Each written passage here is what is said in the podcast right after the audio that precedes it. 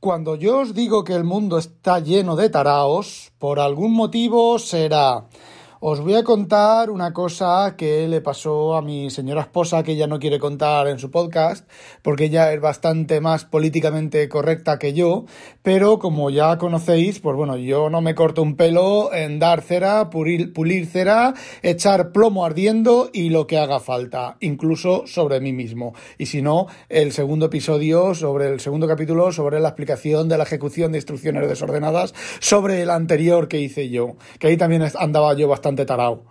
Bueno, por si no lo sabéis, mi mujer, su último trabajo es de teleoperadora. Nosotros tenemos en casa una, una ¿cómo se dice?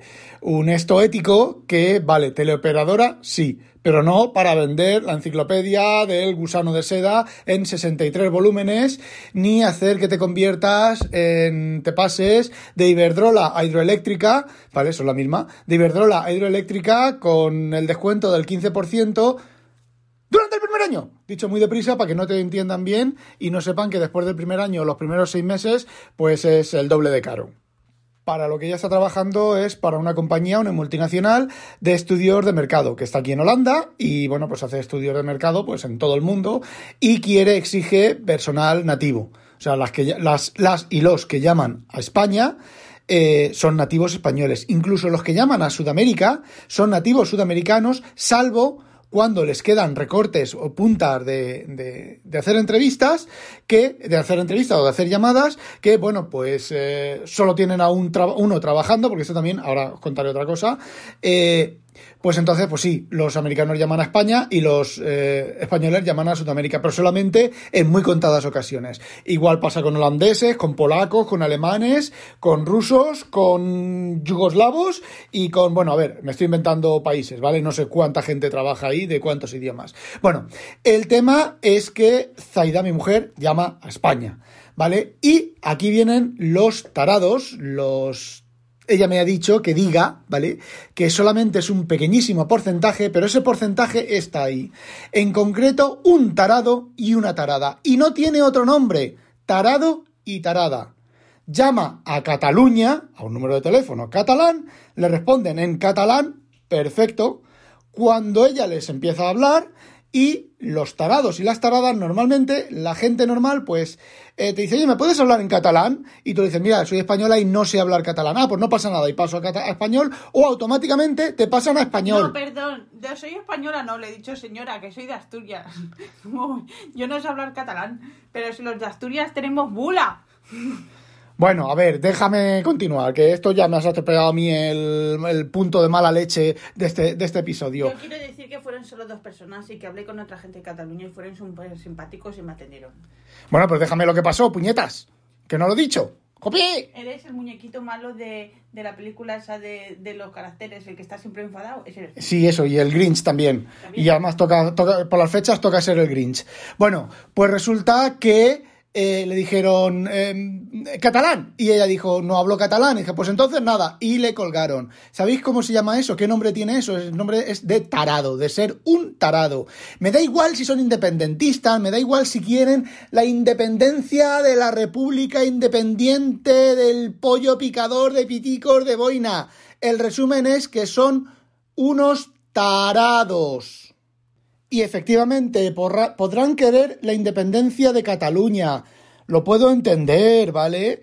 Eh, hay medios legales, actualmente hay medios legales, sin hacer las gilipolleces y las memeces que están haciendo los independentistas, para separarse de Cataluña, una parte de España se separe de España. Creo que está en la Constitución. Hay que tener un no sé qué cuánto del Parlamento, un no sé cuánto del no sé qué, un plebiscito de no sé qué y un no sé cuántos de no sé qué. En lugar de de intentar eso, ¿qué hacen? El declaramos el independentismo y lo suspendemos.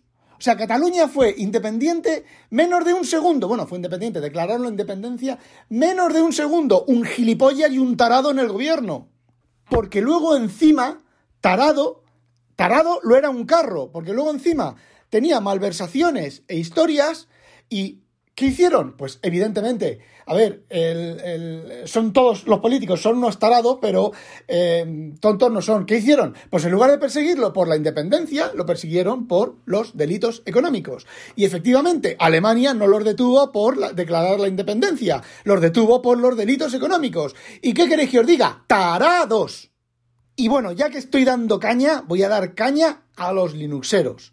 Hay exactamente de momento, las que yo recuerde ahora, cuatro putas cosas que me dan mucha rabia de los Linuxeros. Y las voy a contar aquí, y si no os gusta, pues os jodéis. Tres de ellas son, no es que sean una falacia, es que son mentira. ¿Vale? La primera de ellas es que, como tienes el código fuente, te lo compilas, te encuentras un bug, quieres modificar el programa, haces un fork, te lo modificas y te lo modificas a tu gusto. Eso es mentira. Eso es mentira excepto para el 0,00001 de la población mundial que son desarrolladores, que son desarrolladores de Linux y que son desarrolladores de Linux que tienen ganas de modificar el código fuente de otros.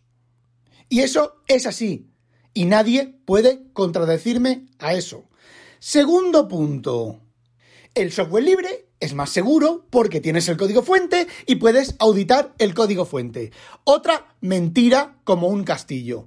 ¿Por qué? No voy a entrar a discutir, porque ya lo he hablado ya varias veces, aquella puerta trasera que había en Interbase que tardó tres años a ser encontrada, ¿vale? Estando todo el código fuente disponible. Y estaba, estuvo tres años el puto código fuente disponible. Un programa, un gestor de bases de datos que debía de haber sido auditado un montón de veces. Y sin embargo, pasaron tres putos años hasta que encontraron la puerta trasera. Una puerta trasera, un login. Es decir, si el nombre de usuario es puerta trasera y la clave es Juanito y Pepito, cuenta de administrador. A ver, es de risa. Y, pero no os voy a dar esa razón, os voy a dar otra razón. Si el código fuente, tener disponible el código fuente, mejora la seguridad de las aplicaciones respecto a ofuscación de código, respecto a no tener el código fuente y a distribuir los binarios solamente, joder, ¿Por qué el Firefox tiene fallos de seguridad? Los mismos fallos de seguridad, la misma cantidad de fallos de seguridad que Safari, que Internet Explorer, que eh, Edge, que Chrome. ¿Por qué será? Y Linux. A ver, cada dos por tres sale un fallo de seguridad en no sé qué programa de Linux, de, de SU, en el otro programa, en SSL, que tienen el código fuente disponible. Los mismos, la misma cantidad. No vamos a decir si tienen más o menos. Eh, yo sé que tienen más fallos de seguridad. Por otro motivo, ¿vale? Ese motivo a lo mejor, lo, si no se me olvida, lo explicaré el último, ¿vale? Tienen más fallos de seguridad, pero no voy a decir eso, voy a afirmar que tienen los mismos fallos de seguridad, teniendo el código de fuente disponible que el código fuente no disponible. Y os voy a decir otra cosa más. En código binario es mucho más fácil de analizar los programas en código compilado que en código fuente. De hecho, hay herramientas forenses para analizar el código compilado que detecta los fallos de seguridad y me diréis, ¿cómo puede ser eso? Eso es imposible el código compilado.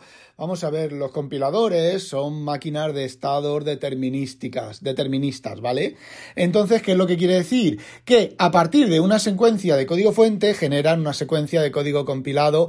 Ay, no, el LTGC, que es un compilador que hace otra cosa. Ay, genera otras cosas, pero genera patrones, ¿vale? Que son patrones que se pueden detectar. Y no solo eso, sino que se puede detectar si el código fuente a partir del compilador, diferentes compiladores incluso, se ha generado a partir del mismo código fuente. No voy a entrar en esto más porque no es una cosa para entrar. El que quiera que me crea, el que no quiera que no me crea, pero os digo una cosa. Mirad la lista de fallos de seguridad. Si el código fuente, de disponer del código fuente fuera más seguro que no disponer del código fuente, eh, Firefox, eh, Linux en general, todo el código, todo el open source, tendría menos fallos de seguridad, pero tienen lo mismo. A ver, una temporada es uno y otra temporada es otro. Me refiero, una temporada es el Edge el que tiene más fallos de seguridad, o el Internet Explorer, otra temporada es Windows, hoy le detectan a Windows un 0day salvaje y mañana se lo detectan a Linux, ¿vale? Así que otra puta falacia y otra puta mentira. Y luego viene el hecho de que no, es que yo soy, estoy a favor del código fuente, del open source, y te piensas que eres mejor persona. eres mejor, más guapo, la tienes más gorda y follar más porque eres partidario y fan y loco del software libre. Pues, tío, te voy a decir una cosa, follarás igual que los demás, o sea, entre cero y nada. Por la mañana cuando te levantas te tiene que oler el aliento igual de mal que a los demás. Y los sobacos te pueden oler igual o más que a los demás. Y encima, si eres ya el arquetípico del software libre, todo eso, pero más. Pero no voy a entrar en esos detalles. A ver, ¿eres superior en qué? Porque eres y te gusta el software libre y crees en todas las gilipolleces que he contado arriba. Pues no. Básicamente estar dentro del grupo de los tarados o casi tarados. Y os voy a decir más cosas. Eh, locos del software libre. El GCC. ¡Wow! El GCC. El compilador para Linux. En la maravilla de las maravillas. A ver, mm, el GCC no sé en su momento lo que era, ahora es una mierda de compilador, ¿vale? Para C y C++ es una puta mierda pinchada en un puto palo de mierda de compilador. El compilador de, Microsoft le da 10.000 patadas al GCC. Ahora con el, con el nuevo, el, no me acuerdo cómo se llama ahora, el compilador este, el, bueno, ahora que estáis usando otra cosa también de, otra cosa que, que, que, es casi privativa, ¿eh? ¿Por qué? Porque el compilador de GCC es una puta mierda, no me acuerdo cómo se llama ahora ese otro compilador. le pueden llegar a la suela de los zapatos al compilador de Intel, al compilador de Microsoft. Y ya ni os digo. sí, no, el compilador este creo que lo introdujo Apple. No me acuerdo cómo se llama, que lleva recolector de basura. No, lleva recolección de basura, recolección, no, recuperación de recursos determinista. Algo así como el C CLI o el C Sharp. No me acuerdo. Bueno, el C Sharp determinista, determinista, no, el C CLI. Y tíos, si entramos en el mundo del ARM, de los compiladores para ARM, eh, ¿cómo decirlo? GCC podría ser el último, la más mierda de todos. ¿Os pensáis que sois unos héroes? Los, los, los tíos, los héroes del siglo XXI que realizáis para la comunidad, ofrecéis a la comunidad vuestros conocimientos y vuestros y vuestras taras. Pues sí, oye, es de agradecer, ¿vale? Ciertamente es de agradecer que hagáis eso por voluntariamente por la comunidad, a otros os pagarán, pero mm, eh, ¿sabéis desde cuándo el software libre mm, tiene algo de poderío y algo de cosas chulas? Desde que hay empresas como IBM, como Red Hat, que contratan a programadores, programadores profesionales que realizan tareas profesionales. La propia Apple, ¿vale? Para sus sistemas, por si no lo sabíais, Apple tiene una parte de código open source y lo devuelve a la comunidad. Periódicamente hay un sitio web en, los web servidores de Apple en los cuales eh, puedes, eh, las modificaciones que ellos hacen al software suyo, a la parte de software suyo que es open source, eh, devuelven a la comunidad el código fuente, por si no lo sabíais. A partir de ese momento en el cual empresas serias empezaron a poner eh, carne en el asador. Por eso ahora los kernels de, Windows, de, Linux, pues para los equipos a los cuales esas empresas les interesa, funcionan también, pero no porque tú, a Dalí del, del open source barbudo sin lavar, ¿vale? Es un arquetipo, no me tomes en serio en este, este puntito, ¿vale? Eh, colabores en el open source. No. Lo que ocurre es que cuando hay dinero, cuando hay programadores profesionales pagados, es cuando la cosa funciona. Y no tiene nada que ver con el open source. Tiene que ver profesionales buenos pagados. Ojo. Y la cuarta razón, que es una continuación de esta, es lo fina que tenéis la piel. Vamos a ver, yo recuerdo mi época de mis, creo que fue un par de semanas, no fue más porque me echaron, ¿vale? Del CADE hispano, que, claro, les dije, oye, el, visor de ocular, por ejemplo, este chaval no se lo tomó muy mal, pero le dije, el ocular, pues la usabilidad la tiene, la tiene en el culo, ¿vale? A ver, es que la tiene en el culo es independiente, y podría decir, hoy la usabilidad de ocular no es todo lo correcta que pudiera ser y claro, si se implementara esta situación o esta otra situación, a lo mejor la usabilidad mejoraría un poquito, pero eso en, en Román Paladino es la usabilidad de ocular está en el puto culo. Y ya cuando ya tocó las meninges fue cuando dije, es que la organización de la configuración de Kmail, que os voy a decir una cosa, Kmail es un programazo de correo electrónico. Es posible que no haya cosa que no se pueda hacer con Kmail. Pero Kmail es el cliente de correo de KDE, ¿vale?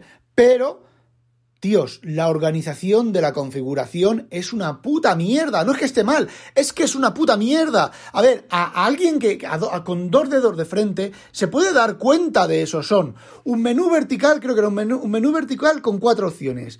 Y luego dentro de cada, de cada esa opción, dentro de cada botoncito de esos, hay 12 pantallas, 12 putas pantallas, coño. Sentaos y organizarlo. A lo mejor, a lo mejor sería interesante menos opciones en la interfaz de usuario y mejor organizadas. Os voy a decir una cosa. El cliente de. joder, ¿cómo se llama? Joder, Thunderbird.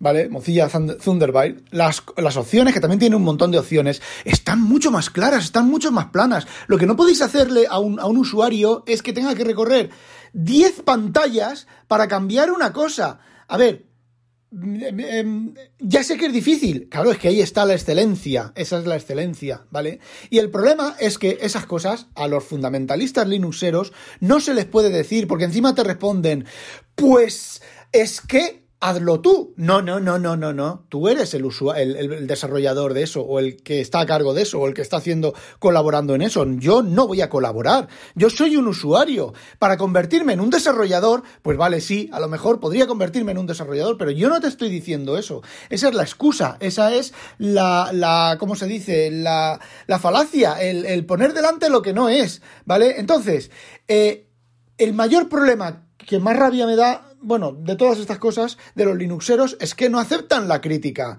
A ver, a mí mi jefe, muchas veces, ¿vale? Cuando yo meto la pata este fin de semana, eh, ha habido, hemos instalado, bueno, estamos de pruebas en, en un lugar de pruebas, una máquina súper compleja, no os podéis ni imaginar lo compleja que es esa máquina, y no tiene opciones de, de configuración, ¿vale? Es compleja porque es en sí compleja. Eh, las monedas depende del momento, depende del tipo de, depende del tipo de cuál, depende del tipo de no sé qué, no sé cuántos, van a un lado, van a otro lado, hay que repartirlas con electrónica para allá, para acá, para acá, para allá, para acá, para allá. Bueno, pues cometí un despiste y me llama y me dice, Rafa, esto es de esperar de ti, esto lo sabía yo y dice, ¿qué pasa cuando ocurre este evento, este evento y este evento? Y dije, pues em, el lunes lo arreglo, ¿vale? Pues eso, ¿y qué? El lunes lo arreglo, ¿vale? Y él, a ver, me lo dice en cachondeo, pero también me lo dice con el puntito, ¿vale? Porque el cliente está un poco caliente porque hemos cometido bastantes, bastantes despistes y bastantes errores en esta máquina, más que nada por, por pensarla mal, ¿vale? Pero bueno, ahora ya está funcionando bien, quedan pues el despiste del lunes, de que voy a arreglar el lunes, posiblemente no queden más. Pero no, en cuanto tú a un fundamentalista linuxero le dices, oye tíos, que eso está mal, es que eso tal. Claro, porque claro, porque así nos agradecéis en la comunidad, porque con lo que esfuerzo que hago, madre mía, es que claro, digo, no tío, a ver, es que, es que em, eh, a mí no me van a criticar porque haga mal un programa de Linux. ¿Por qué? Porque no lo hago. Que sí, tío, que es muy de agradecer todo el tiempo y todas las horas que dedicas al software libre, pero a lo mejor también sería de agradecer que mm, en lugar de estar picando código tantas horas o estar eh, leyendo código o haciendo lo que sea, a lo mejor sería más de desear que te pararas un poco y te pararas a pensar qué haces y cómo lo haces y por qué lo haces. A lo mejor, puede ser. ¿Te has parado a pensarlo? Y bueno, yo lo siento, a ver, eh, ahora sí, ahora una de arena, ¿vale? El concepto del open source a mí me parece algo fantástico, algo maravilloso. Es eh, unas ideas y unas. O sea, unas ideas no, es el, concepto en sí, es algo que, que, bueno, que llevado a cabo desde, desde un punto de vista eh, teórico, si la práctica fuera igual que la teoría, pues la verdad es que sería una gozada, es una maravilla, ¿vale? Pero la realidad, la puta realidad eh, es así. Y parece ser que cuanto más muñones, cuanto más, eh, ¿cómo se dice?, cabezón, cuanto más, eh, no sé la palabra ahora, eres, más fan del software libre eres, eh, iba a decir menos te lavas. Mm, es un chiste que no debería haber hecho, ¿vale? Eh, pero mm, eso, entonces, pues ahí está. Eh, háztelo mirar. Y sí, yo también me lo hago mirar de vez en cuando, ¿vale?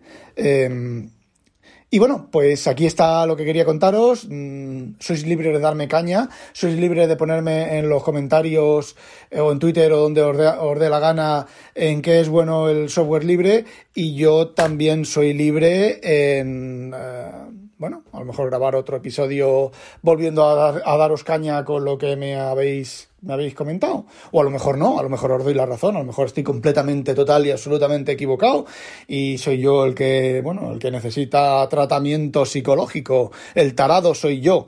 Eh, oye, puede ser, existen posibilidades. El universo, el multiverso. A lo mejor estoy en el lado incorrecto del multiverso y soy yo el tarado. Bueno, no olvidéis sospechoso habitualizado o sospechoso habitualizaros que no os la pique un pollo tarado.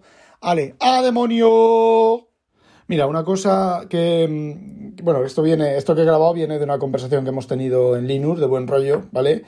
Y bueno, M. Cargere no voy a decir su nombre, sé quién es, pero no voy a decir su nombre completo, no sea que tampoco quiera que, lo diga. Que bueno, me ha comentado una cosa que a mí se me, se me había pasado por. O sea, la sabía, es otro punto más, ¿vale? Que no había caído en él mientras estábamos hablando del tema, y es la fragmentación, la Miller de, las Miller de distribuciones, las Miller de variaciones del mismo programa. Que sí, que os he dicho antes que lo, una de las. Oh, fijaos, es otra de las falacias sobre el tema de eh, claro, si no te gusta, tienes el código fuente, puedes tal. Pues fijaos la cantidad de distribuciones, la cantidad de variaciones, que los fundamentalistas linuxeros lo veis como una ventaja. Variedad. En la variedad está el gusto, no. En la variedad está el despilfarro de recursos. Si todos los programadores o la mayoría de programadores de open source se pusieran de acuerdo en mantener, no digo KDE solo, digo tres distribuciones de Linux, ¿vale? En mantener tres escritorios, en mantener, yo qué sé, tres pilas TCP, en mantener tres eh, System D de como se llame, en mantener, yo qué sé, tres servidores web, en mantener, no, no, pero eh, servidores X, pero no, no, no, hay 2.500 distribuciones de Linux, hay 300 mm, servidores X, hay 2.500 mm, clientes de correo electrónico, pues lo siento mucho, así os va. Bueno, y ahora sí, vale, a cascarla.